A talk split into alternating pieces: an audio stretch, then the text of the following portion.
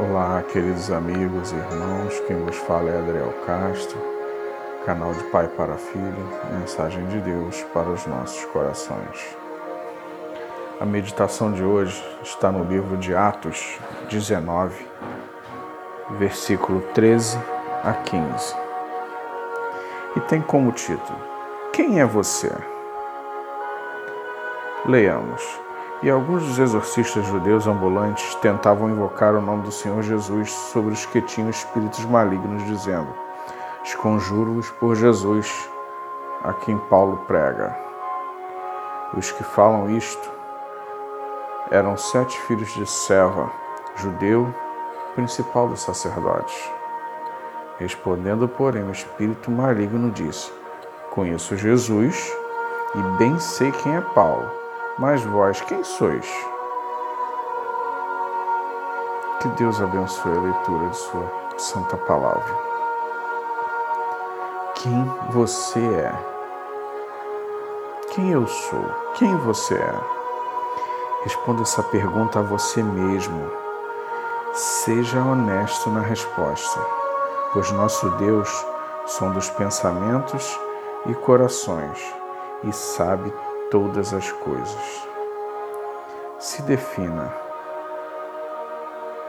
Vou te dar um tempo. Respondeu? A sua resposta é o que te define e o que você dedica mais tempo. Agora pense na sua resposta e diga em que colocação Deus ficou.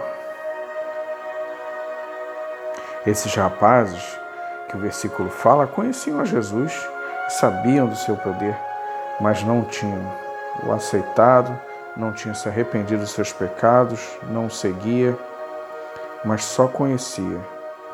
E devido a isso, o diabo os envergonhou de tal forma, porque se vocês continuarem lendo os versículos abaixo, irão ver que, que a pessoa que estava possuída por um espírito maligno deu uma surra em dois deles e eles voltaram envergonhados, machucados e sem roupas para a casa deles. Imagina a vergonha que eles passaram naquela comunidade ali em Éfeso.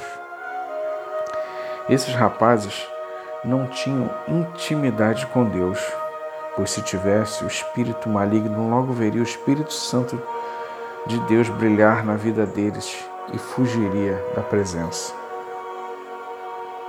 Venha ter essa intimidade com Deus, ponha Deus como prioridade na sua vida.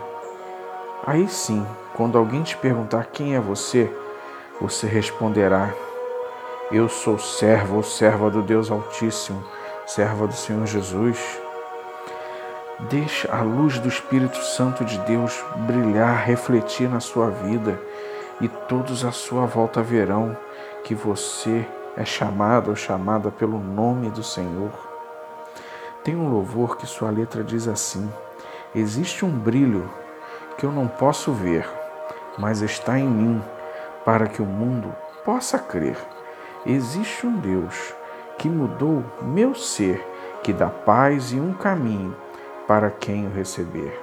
Ninguém crê na força da persuasão, na sabedoria humana não está a solução.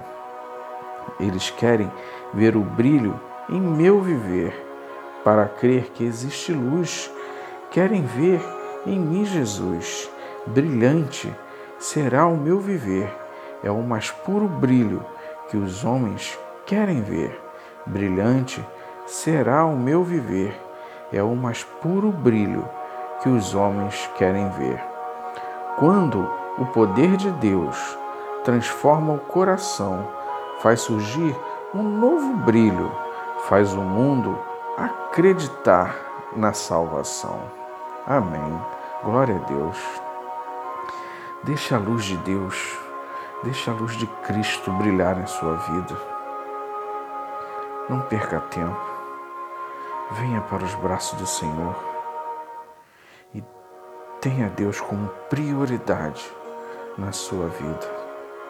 Que Deus te abençoe rica e abundantemente não ouse faltar no céu.